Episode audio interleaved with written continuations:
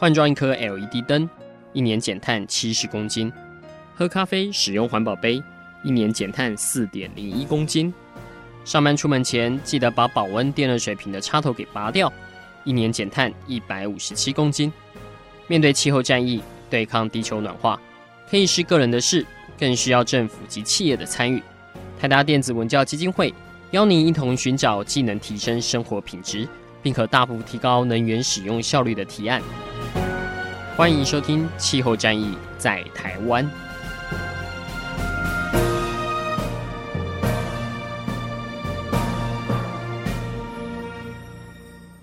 欢迎收听《气候战役在台湾》，我是主持人台达电子文教基金会执行长张扬前阿甘。今天带各位听众来到了台南，因为在去年的曾虚白新闻奖哦。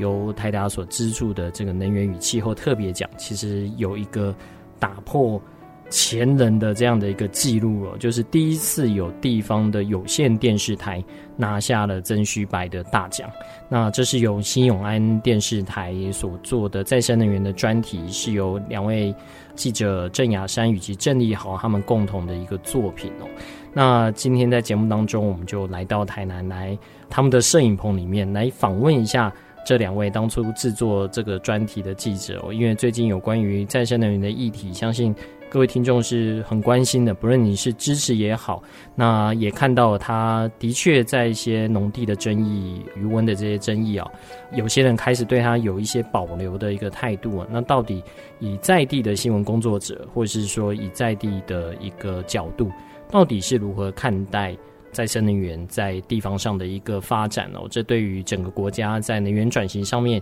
又可能有带来哪些的影响？我想这是在今天的节目当中，我们跟这两位优秀的新闻从业人员可以一起来讨论的。那我们是不是先请雅珊跟利豪跟听众朋友打声招呼？好，各位听众朋友，大家好，我是新永安有线电视的文字企划雅珊。哎，大家好，我是后置摄影利豪，是。呃，这次新永安电视台他第一次参加就获得今年曾旭白新闻奖的这个能源与气候的特别奖哦，可不可以大概分享一下，就是为什么会报奖，然后为什么会制作这个专题，大概让我们了解一下哦，因为。这个奖项好像真的过去都没有这种地方的有线电视台，可能大部分是这种卫星台。然后你们得奖之后，其实包括在金视奖也同样得到了这个专题报道奖，所以是双料的这个殊荣。然后得奖回来之后，台南市政府还送了花圈、花篮来，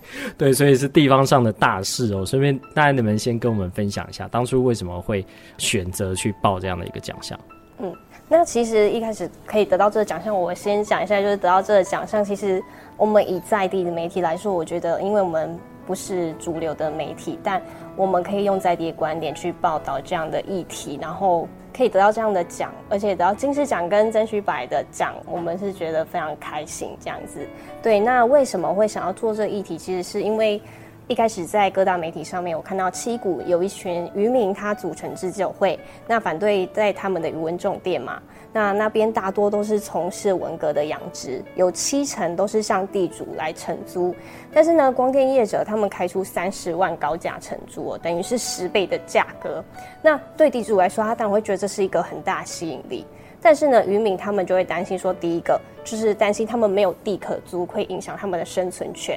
那再来呢，就是说，就算设置了光电板，那渔民可以继续养殖的行为，但是他们会担心说去影响文革生长，因为就是呃，你可能遮蔽会遮蔽一定的比例，那他们会担心说啊，它没有在充足的阳光之下，它可能生长情形可能不如预期，可能大小或者是它的产量可能也不像以前那么多，他们其实也会去担心，或者是他们的养殖行为会受到改变这样子，对。那接着第三个就是站在生态保育立场，渔场共生的岸场啊，它是临近黑面琵鹭的保护区，那也有各种的鸟类在这边觅食，那不少人就是会担心会影响鸟类的栖息。再来就是农地种电部分，就是发现就是在农地种电也是引起不小争议啊。那时候频频传出假种田真种电的事件哦，那原因有部分呢，也是因为从农的年龄层越来越高，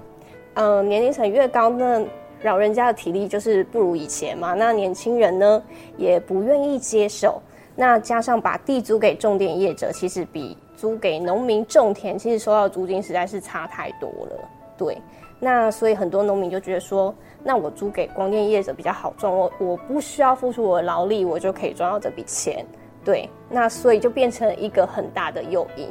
但是呢，却有一派的人也站出来捍卫良田，那所以也出现了正反的立场。那因为呃农渔的部分呢，都是出现了一些争议。那我就想说，那屋顶种电相对来说应该比较没有争议嘛？对，但为什么屋顶种电它的比例或是效益却是不如预期？所以我才开始探究这个背后的原因，然后所以才有了这三集的主轴来出现。那这三集我也希望可以用正反的立场，或是比较多元的角度来探讨这样。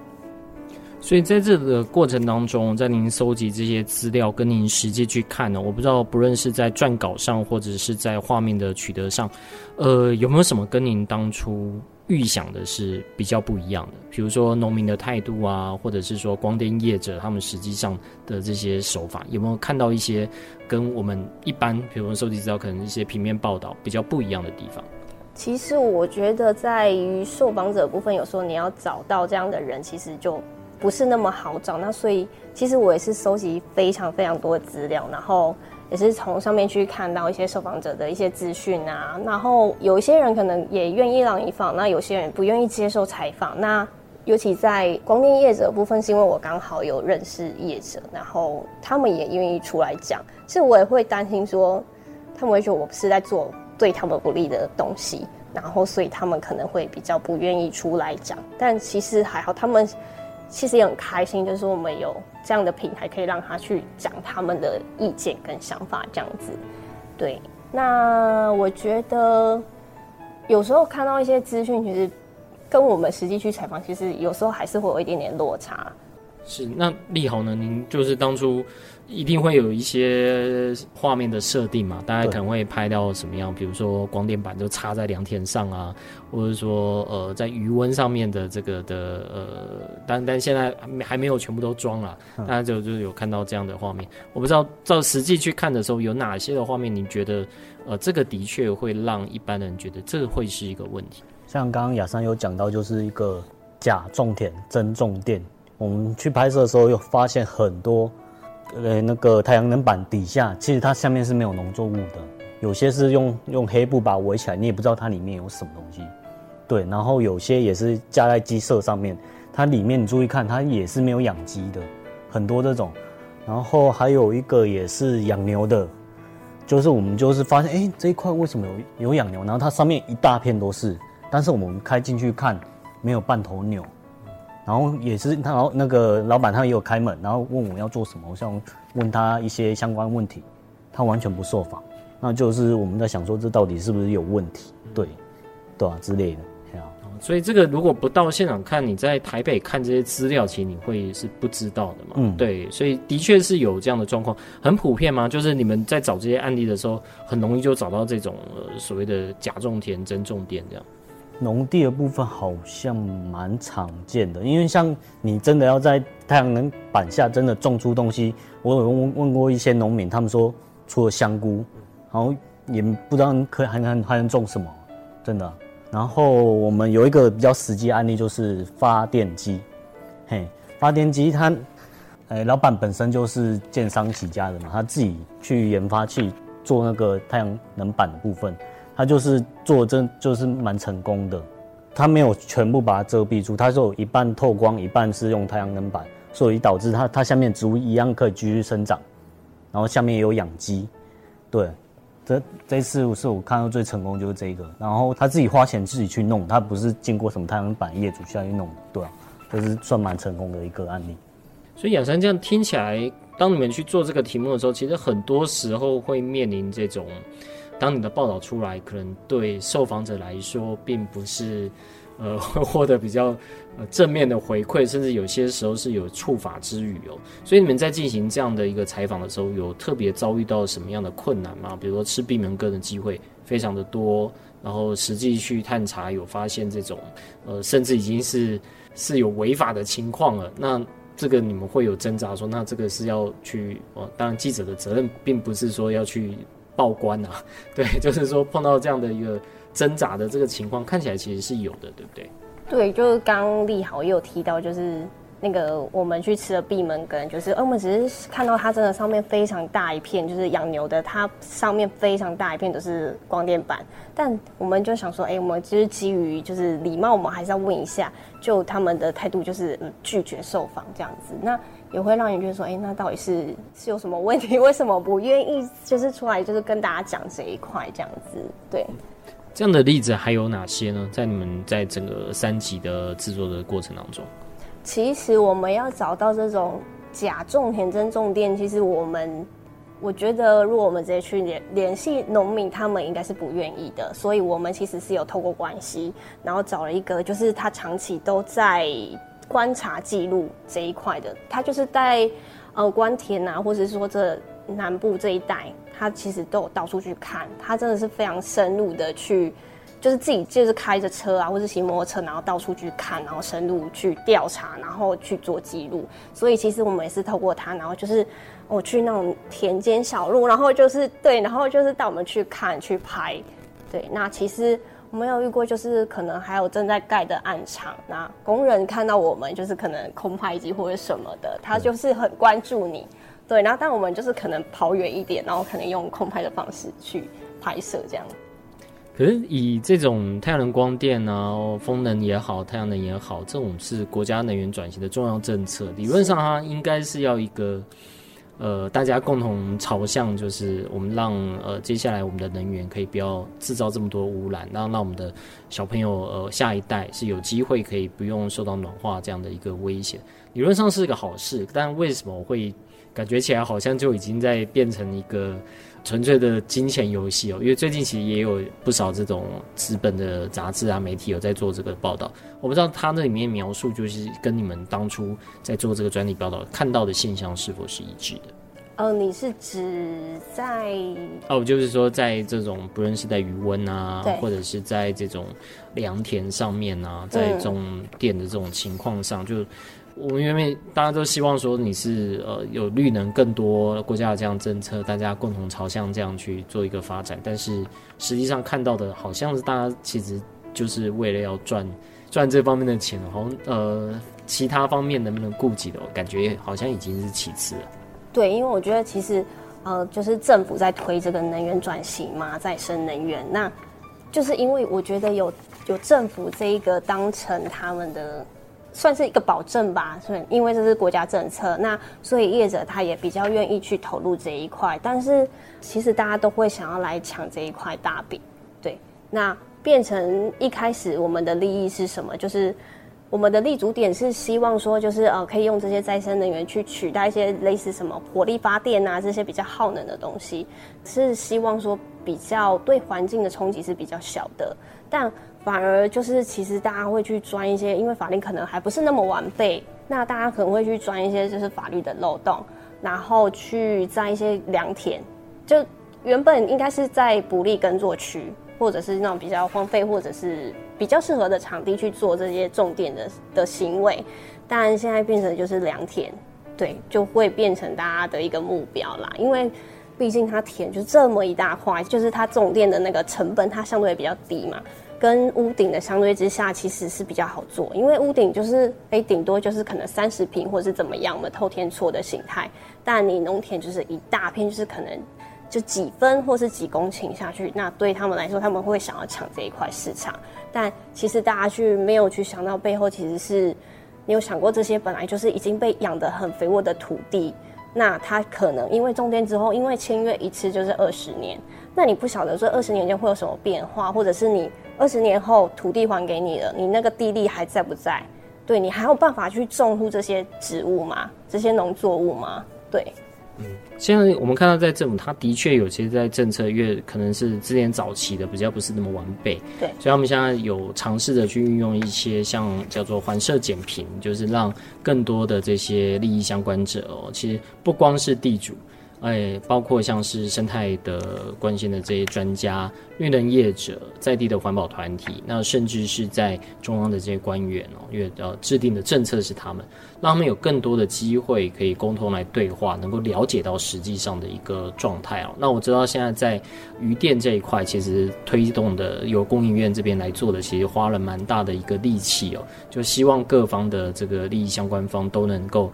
充分的理解，就是这一块就不能只是。如果是纯粹的一个金钱游戏的话，那当然就是只要政府没讲的都可以做，这样只要这个法律不禁止的都是可以赚钱的。那这样子整个的发展的确是会对整个产业来说也是一个比较不利的啊。其实这个状况也不光是台湾在。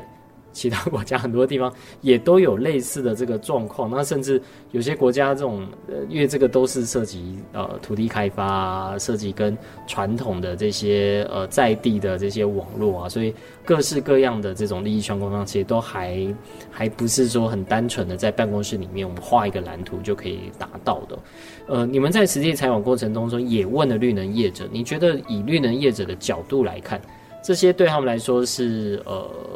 很正常的吗？还是说每个地方都有每个地方他所遭遇的的状况啊？那或者是就是少数的不肖业者造成这个状况？因为之前一直有留言说，其实有些呃业者他可能就是赚这种快钱，所以他可能就是一案公司。啊，就是可能等这个今年做了，那明年就我不确定说这个在台南有没有发生了，或者是说用比较这种发电效率比较不是那么好的板子，那主要还是在赚这种第一笔钱，后面能够赚多少钱，那个是呃之后的事情，他们就不管这些。我不知道这个在你们跟绿能业者讨论的时候，他们大概有没有提到这一块？呃，我们跟绿能业者接触之后，他们因为其实有很多家厂商都有在做这个东西，那他们其实有坦言说，呃，价格可能每一家的价格或是每一家材质，其实的确是有可能不一样的。那像我就有提到一个非常实际的问题，我就说，那台风来了会不会被吹走？他说，哦，我们是不会啊，可是其他家我们是有听过有这样的案例，所以的确它还是有这样的风险。对，那。其实农渔民他们都会担心说，那真的如果太阳能板做下去，那突然一个台风，那你把我吹坏了、吹毁了，那要怎么？就是谁要去负责这个维修？这个这个费用是谁要来负担？然后甚至有呃渔民他会担心说，那假如说是他那个太阳能板碎片如果破碎了，那掉进我的鱼塭里面，那这个到底是谁可以去来赔偿，或者是我要怎么怎么处理这一块的问题？对，您问的时候，这个有答案吗？这个我们就没有问到绿能业者，但他们一定会跟你，他们我我好像问到他们的说法是说，我们会负起全，我们会去做这类似售后服务保固的这个部分，他们是有这样说，但你不去，你不清楚说，那那这这件事情如果真的发生了，那会怎么处理？好，因为二零一五年，我不知道大家有没有印象，有个苏迪勒台风，哦，对，因为那个台风其实因为出海口好像是从台中港出去的，所以那时候早期很多在这种即使已经符合建筑法规、杂项执照的这些太阳能的设施，这些设计啊，都没办法经历它那个，我记得它那个每秒好像七十一米的一个强风。对，所以很多的太阳能在那个时候其实就已经有吹坏了。那那那那时候，因为它经过的好像是以都市为主，那那次还把一个风机路上风机给吹倒了。就那次的台风，其实它的这个破坏力是很强大的。那去年是因为台湾没有台风，对对。然后我我自己有时候搭高铁就看到哇，它这个这样架，这个风压一起来，我就觉得。应该会是有问题了，但但因为今年没台风看不到，对。但可是之后，因为这一吹，绝对不是只是落在自己的产权上面哦，你可能会去影响到别人的田，别人的余温也有可能。对啊，你像那这个水田上面，如果呃太阳能板的玻璃一碎在这里面，那基本上农夫是没办法赤脚再再踩进去的嘛。那这个呃。理论上好像是要跟所有权人，呃，就是呃，比如说地主他他是委托谁做，但是这个的所有权人其实还是他嘛，还是地主本身，这个可能很难，呃，这当然我不太了解啊，就就很难难辞其咎说他完全可以把这个。推给当初设置的这个装置上，所以您您当初提这个问题的时候，是您问的那一家业者，他是觉得他可以完全的去负担。业者的意思是说，他们当然要负保护责任，对，那所以保护责任是负责维修什么这一块，但是就是像刚刚主持人刚刚提到，就是说，那如果说你的就好比你就飞到别人田里，这个产权这是问题，谁要去负责？这部分是没有去细谈到，他只是说，如果你的太阳能板如果是有损坏，我可以负责维修，但其他部分、啊、如果造成第三人的这种损失。这个这个部分就是没有去细谈到这个部分。这个其实其实会是今年很好的专题，去年反胜音。所以其实这个可能在国家在制定这个政策的时候，其实可能没有到想到这么完善吧，这么完备。嗯，因为其实像去年在日本很多水上型的太阳能风电就被吹得蛮惨的，那基本上就是直接下去了。但呃。那个下去还没有去损及一般人的财产，因为这个跟余温啊什么，这如果它下面还是要有这个产出的话，呃，这个其实的确会是需要关注，这可能跟保险业啊什么的，呃，都会有连带关系，因为这直接让我想到，呃，你知道现在电动车很多可以会呃自己去停车嘛，对，但前阵子因为它有个 bug 还是怎么样，就是自己停车都去撞到别人的车，对，但你这个不能。你就没办法去逛电动车厂商，你知道？因为你去操作这件事情还是你车主本身，所以其实索赔责任还是在车主。即使那个 bug 是车厂的这，但是车厂这个 bug 变得是你这边的责任了。不过我不知道新闻安有没有法律相关的这个节目，这可能要到那个节目去问哦。但呃，我觉得这后面衍生的问题看起来会还蛮多的。你那时候问的业者，呃，包括像这个问题以外，还有哪些你是觉得？嗯，将来可能会发生一些认定上的一个问题的，比如说像是，呃，我知道保证养鱼产出百分之七十，现在是因为法规要求，所以的确现在只有大的绿能业者、银行业愿意放款。但是当他们如果是面对其他小型的，就刚刚提到这种参差不齐的这种其他的光的业者，他们有什么样的角色吗？或者说他可以？让整个产业链更好的一个发展，去大家去追求怎么样的一个标准？有没有稍微提到这一块？就整体在产业的一个提升呢、啊，或者是说他们，他们当然也会去讲，我相信会讲其他家，呃，哪些可能不如他好啦。对，但有没有提到？那但是如果整个产业链真的会有一些问题的话，他们自己该如何去应对这样的一个挑战？呃，像农民的话，他们其实也有在担心说，就是这家业者他如果突然倒掉了，对，他也是会担心这个问题。好，所以呃，就就是一般来说，呃，以这个业者，当然他是说他可以呃给予农民或是渔民有更多的这些信赖感嘛，是呃，让他可以去采用这样的一个设备。但是实际上，因为这样的案例可能还不是那么多，所以还不知道说，呃，后面衍生可能会有哪些的一个问题哦。呃，刚才利豪有提到，就是有一个你们认为是很好的一个案例，是他自己去做相关的一个研究，然后把他的鸡舍真的是改成了一个呃很好的呃，不论是在产量啊，或在发电上，呃，都有达到一个效应的。能不能跟我们大概简单介绍这样的案例？你们当初又是怎么找到他的？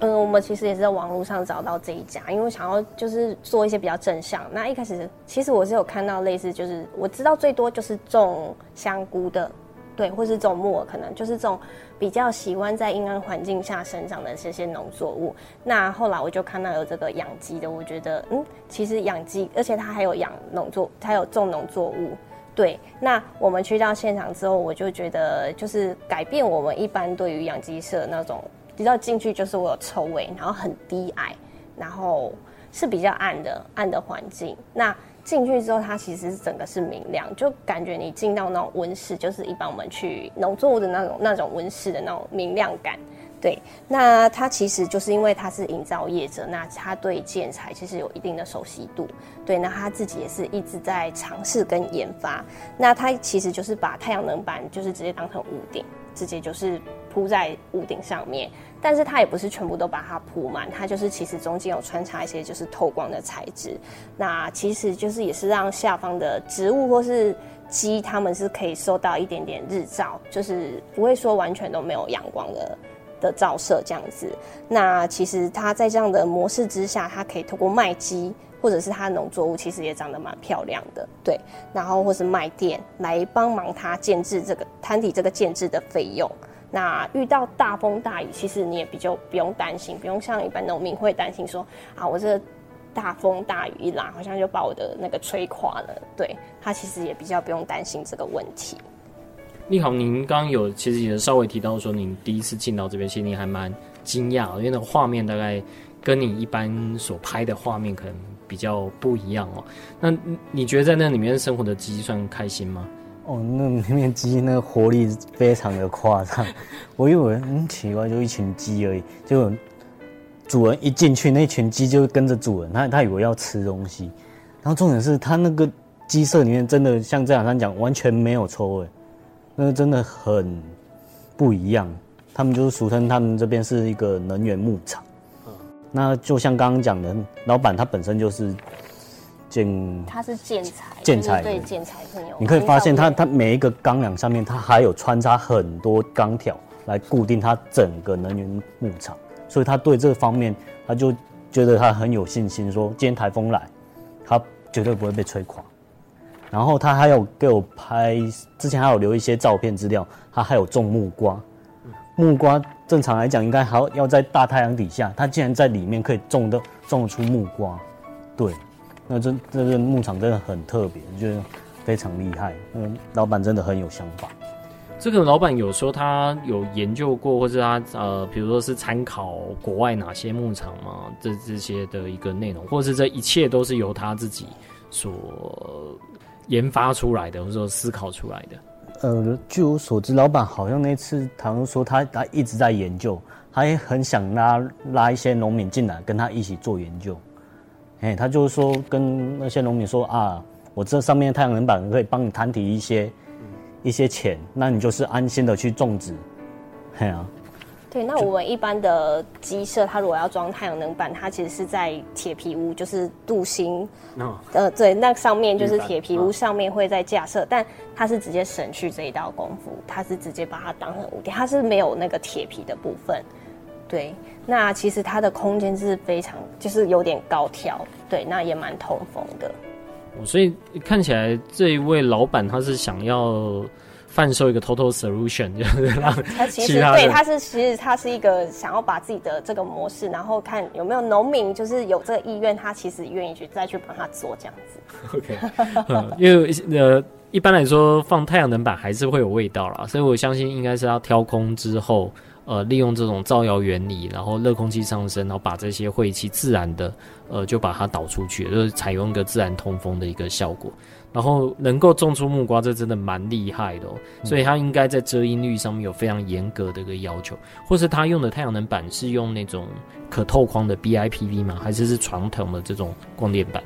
因为材质的东西我们不是那么懂，但是他有稍微说他有尝试，就是用不同的用不同的太阳能板，对，他其实一直在尝试。然后包括一个重点就是他。没有把它全部都是用太阳能板，它就是还是有让它保持一定的透光率。那这个应该是它也是有不断的在研究跟试验。对，那它包括它下面的作物，它也是有尝试的非常多种，什么羽衣甘蓝啊，然后什么一些有的没有的菜都很多种，水果都有，对，它都有尝试过。所以它基本上也知道哪些是适合在。呃，这种太阳能光电棚下面去适合生长的，哦，哪些可能就真的是需要比较大的一个太阳。呃，在做这些设施的时候，我不知道除了光之外，水它有一起也在做相关的研究吗？就如果它这个 total solution 的话，它有时候比一般的这种呃鸡舍啊，我不知道在鸡舍里面其实最贵的会是哪一部分？是在？比如说是在这种室内的空气，在温度的维持上啊，还是哪些？温度上那次没有特别，是你在那个温室也不会说特别热啊。然后在水的控制上也没有特别去去了解说它水到底是怎么放。嗯哼，对啊。这一部分我们是没有特别去强调，但我只知道他们就是有加入，就是关田很有名的林可炭。啊，那是就是哦，它其实就是菱角，菱角它之后那个壳脱壳之后，那我们一般就是把它当成废弃物。但其实，在关田那边，他们自有研发一个叫菱壳炭，它是把它烧成碳，可是它变成它里面有一些什么物质、微量物质之类的东西，是呃可以帮助它，就是它会把它铺在那个底下嘛。对哦，所以这个老板有用 biochar 的，它其实就是生物炭的这个的，那是可以改善土质，而且它其实是固碳的一种做法。对，那其实对于那个气味啊、臭味的改善，其实好像也有正面的。对对对对，那当然也可以除臭啊，就是就像日本会卖那种备长炭一样，就是这种生物炭都有这样。对，然后对它的农作物其实也有正面的帮助。哇哦，那你们是在网络上找到这样的一个案例，真的蛮厉害的。后来呢，在你们采访完新闻报道出来之后，他们有跟你反馈什么吗？就呃，询问度变高了，他这样的屋子卖出去更多了。其实我没有后续没有再跟他联系，但我只知道我后来有去他的官网上面看，有看到这一段影片这样子。所以他还蛮重视这种宣传的，他很重宣传跟包装，他很希望这种模式可以就是推广给更多人知道。嗯哼，很有趣。好，那除了这个以外呢，有没有其他的一些案例？你们觉得也是不错的，跟你们之前所看可能比较负面的这种的案例是相较之下，感觉还是比较有希望的。呃，屋顶重电吧，像屋顶重电带入校园，我觉得这一块就觉得还不错。因为像学校一定有，基本上都很大，然后有一些风雨球场，它上面是一些。隔热浪板或者什么之类的，它底下会很热。那我们去那个渔光岛有一个渔光国小，它上面也也是铺那个太阳能板，那它也有改善它那个底下的温度，就蛮就还不错。就是说以后如果可以推广的话，在学校这方面可以继续推广重电的部分。就是呃，校舍其实在顶楼都是非常热，而且其实现在很多校园其实是。没有什么冷气的，其实是没有安装冷气。那其实真的他们在顶楼是真的是会特别热，但就是加了太阳能板是可以直接降温，就是降个几度，其实是对他们来说是直接最有感的地方啦。对，嗯，那你们在采访的时候，这些是呃是光业者直接跟学校沟通，还是说他们是跟教育局啊整体的这个？好像是跟教育局那边是有合作，然后去盘点哪一些学校，因为有一些学校它可能因为馈线什么问题，嗯，光电业者评估过后发现是不适合施作，所以他们其实也会去现场看，对，然后如果有适合的，他们就会去做。学校有意愿的话，就会去做这样。对，因为这个之前在不同的县市有不同的状况啊，就是有些是归教育局管，所以对学校的校长来说，他其实没有额外的诱因。就好像他的屋顶的，就是装了之后，这些回馈都是回教育局。嗯、那对他们那边就是就纯粹是降温而已啦。那有些学校，有些县市是学校，它有一些呃，有可能在这里面获得一些，他认为既然已经租出去了，应该要回馈给当地的这个小朋友嘛。对，或者是说在改善学习环境上面，所以不同的县市好像有不同的这个状况。倒是刚才那个风雨球场这一块。今年好像在风雨球场，呃，特别是有在回馈金上面是有的有强化，就是在买回的这个价格啦，因为他也是认为，呃，这个应该是对大家可能都是最有好处的这个的方式，所以包括屋顶，包括刚刚的鸡舍，这个都是呃。你们在采访过程中觉得，呃，特别有趣的。那我不知道在采访之后，在播出之后，或在得奖之后，呃，你们对于整体的再生能源的一个政策啊，不论是对于地方的，或是对于呃中央的，你觉得呃，在那一个媒体的角度，当然我们呃一方面是记录，一方面也会给予这方面的一个呃可以说是批评啊，就是我们。代表广大的这个乐听人，就让大家知道自己的纳税钱是花在哪边哦。呃，你们会觉得这中间有哪一些可能，比如在今年哦，现在逐步要调高。在我们屋顶光电的这个装置容量，因为之前设定的这个目标可能是太低了，所以现在政府正在做这方面的一个盘点哦，就是呃要把这样的整体的量冲起来。在你们做完这样的一个报道之后，你觉得接下来可能会有还有哪些的挑战会是在推动这方面绿能政策上面等着我们去克服的，或者是说有哪些我们可能？对整体政策来说，会是更好的一个方向哦，不要再造成之前不认识的毁农，现在又开始提到这个毁鱼哦，帽子都非常的大，那让这样的一个状况持续的在台湾发生。呃，其实我觉得政府现在会力推，是因为真的离二零二五年二十吉瓦其实目标好像还有一段距离。对，那其实屋顶重电其实真的比例真的是也不如预期。那其实站在民众角度其实是因为有一些疑虑啦，比如说他会顾虑他家是违章屋顶，那之后做了之后会不会突然有哪一天屋那个政府来拆屋顶，说，哎，你这个违法哦，那我要把你拆掉。对，那像我知道说现在中央研议办法是违建的高度不可以超过四米半，它就可以架设。所以其实因为以台湾这个普遍偷天厝都加盖屋顶啊违建这个问题，其实非常普遍。如果说你是违建也不能盖的话，那应该全台应该有一半以上都没有办法盖。对，那。这个是政策上面是有松绑，那再来就是可能民众会担心建物比较旧，可能需要优先去解决漏水啊，或者是一些其他问题。那合约一签就是二十年，他们也会担心说，哎，这这段过程我想要进行房屋买卖、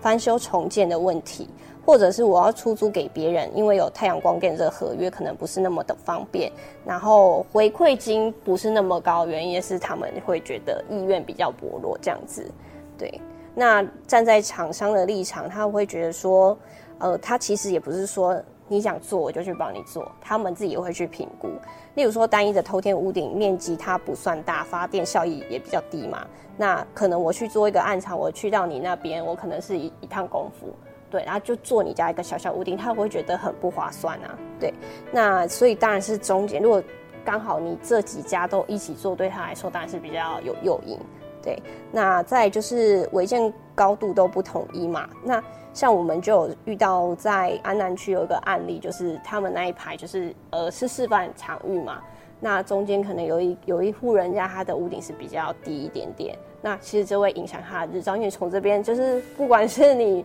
呃早上或是下午，其实它都会被斜就是斜照，所以它。其实发电功率不是那么高，那厂商就觉得说啊，我这样做你那个效益不是很高，我也不太想帮你做。对，然后另外厂商他会觉得说，申请的程序太过繁琐，不够简化，因为可能审核就要一两个月，然后还要施工、配线、送电等等，就是一些流程啊，他们会觉得说耗费非常多时间。对，所以这对他们来说都是一个成本，他们也会影响他们帮民众实做的意愿，这样。嗯。那呃，当然，这从比如从厂商这边，他当然是希望能够把他的一个成本再再降低啊。那这些店看起来大部分也都是回到电网哦。我不知道在你们访问的过程中，或是你们现在在收集。在做下一个专题的个案的时候，呃，不论是对于自发自用啊，或者是说，呃，自己有心来从事这块，来达到整个房屋，呃，达到近零耗能的的这块，有没有已经开始在台南，特别是在台南这边有一些倡议哦？为什么会特别挑台南？因为很多。算是在建筑一些新的这些呃发想哦，在台南都常常会被当成一个新的一个场域哦，比如像之前老屋改造啊，然后像很多这种很特色的旅馆啊，对，然后其实，在台南真的在在全台湾都算是直起牛耳。我不知道在太阳能光电这一块哦，因为早期在台南也是很早就在做推行的嘛，有没有已经看到一些比较不一样的算是 business model 在产生？其实我觉得是因为台南是一个日照数算多的一个城市嘛，所以当然就是太阳光电都会想要从我们也是从示范的县市之一。那其实，在民国一百年的时候，台南就已经有先推动阳光电城一点零的计划，走到现在已经是二点零了。那当初一点零计划是主推屋顶型的重电。那公社啊、社区常办或是农业大棚都是它的设置目标。那像我们去台南市政府，它的建筑体也是屋顶也是有架设这个太阳光电板的。对，那我觉得台南在这一块应该算是走的比政府还要前面一点吧。因为像经济部，它是在一百零六年十月才启动这个绿能屋顶全民参与的推动方案。对。所以你觉得大家对太阳能的接受度相对来说会是比较高的吗？你说台南市民的部分，我觉得应该算高，因为就是还蛮早就在推了，所以我觉得大家其实应该会意愿也会比较高啦。对。嗯、好，那最后就回到呃，贵单位是第一个得到这样呃曾旭白新闻奖的专题报道的地方电视台哦，那。以我们的听众呢，像因为 podcast 哦，所以就是大家通勤的时候，大家就会听。那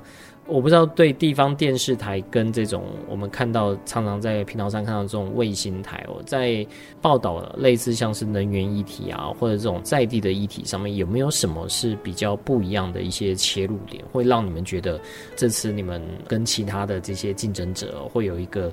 不一样的一个角度获得评审的青睐哦？会是因为你们蹲点蹲的比较久，做的报道比较深入，还是说？呃，像这种呃地球暖化这种全球的议题，其实很多时候是需要在地的解决方案。那这个在地解决方案可能百百种，每个地方可能不一样，每个地方面临的挑战可能是呃都有它的一个特殊性哦。你们回来之后有想过，哎，到底自己赢在哪边吗？是因为呃配音配得比较好，还是说啊、呃、这个案例比较吸引人？其实我觉得，我们比起一般就是主流的媒体来说，其实我们资源其实没有那么多。对，其实人力或者是一些设备上，对，呃，就是我们没有这么多的资源，但我们只能从从我们就是比较自身相关，就是周边，就从台南开始，那你就要嗯，变成你要不要去深入，然后你要去找到这样的案例。对，有时候你可能从报章杂志或者是媒体上面看到这样的议题，可是，嗯，突然要你去呃找找到你的受访者或是你的拍摄者，你要去拍摄这些东西，其实其实我觉得还是有一些困难点。对，有一些东西就是我们就只能以台南在地为主啦。对，那也是因为这样，可能我们可以做的比较深、比较广，然后比较在地化一点。对，那我们也可以从比较不一样的面向去做这个。从不同观点来做这个议题，这样。你好，你觉得呢？呃，就像也呃雅珊讲的，就是基本上我们比较长时间可以在台南蹲点。然后今天假如说企划部分，哎、欸，我今天突然想要什么，我可以马上去补画面。如果今天卫卫星台比卫星台来讲的话，哎、欸，他今天想要一个企划，阿丹来来不及补，或是叫驻地，但驻地又不知道他要拍什么。所以，我们就是赢在这一块，就是说，我们时间拉长，但是我们可以去多拍、多想、多去改，改一些内容之类的，对啊。一般民众如果看到你们拿呃新闻的这个麦克风牌，跟拿到这种卫星电视台的牌子，呃，会产生什么样的一些化学反应呢？这里面有碰过吗？呃，其实我们是，我们是。在台南的话，其实是有几家有线电视，但我们只是其中一家。但所以，我们只要跨出我们经营区，有时候人家不见得知道你是哪一家。那我觉得有也会是一个小小的困扰或是困难点，就是有时候人家可能不知道你是哪一家，他可能也会影响他的受访的意愿嘛。对，他就觉得，哎、你你是哪里来的？你是哪一家媒体？对。但是，可是又话说过来，就是它其实有时候也会是比较，比较是一个优势吧。就是我们可能就是不会像主流媒体有时候会有政治政党色彩，那可能民众他可能也会比较没有戒心啊，他不会觉得说你今天是不是要针对我做一些什么比较负面的一些言论之类的批评这样子，对。那你们这次拿奖回来之后，就是呃很开心。那对你们接下来在追这样的议题，你觉得呃会有帮助吗？还是说呃这个是大概在呃去年比较特别的一个案例？还是对你们来说，这个其实是组内已经有规划，会长期再继续往这边追踪？其实我们也是刚好看到这样的议题，才去做这再生能源，才进就是探讨它。对，然后。可能未来我我还是有持续在关注这个议题啦，对，但是可能就是，呃，可能我还是会以现在现在可能有发生的一些新闻事件下去着手，对，比较跟现在时事比较相关的议题下去着手。对，所以就是今年夏天开始就要开始关注这些，今年去年装的光电板是不是都已经躺在别人家里面？我觉得这倒是呃蛮值得关注的议题哦。呃，今天非常谢谢嘉珊跟立豪来到我们节目当中，那跟我们分享了这么多。那呃，我相信呃很多听众朋友应该会很好奇你们做的报道，我们也会在我们 Podcast 的网页上面直接贴上链接，大家就可以直接在上面看。那如果有什么任何的意见，我相信也可以直接跟信用安的团队有来去做个反应。那我们也希望在今年二零二一年也有更多新的作品可以跟我们做分享。今天非常谢谢两位来到我们气候战役在台湾，谢谢，谢谢，谢谢。以上节目由台达电子文教基金会独家赞助播出。台达电子文教基金会邀您一起环保节能爱地球。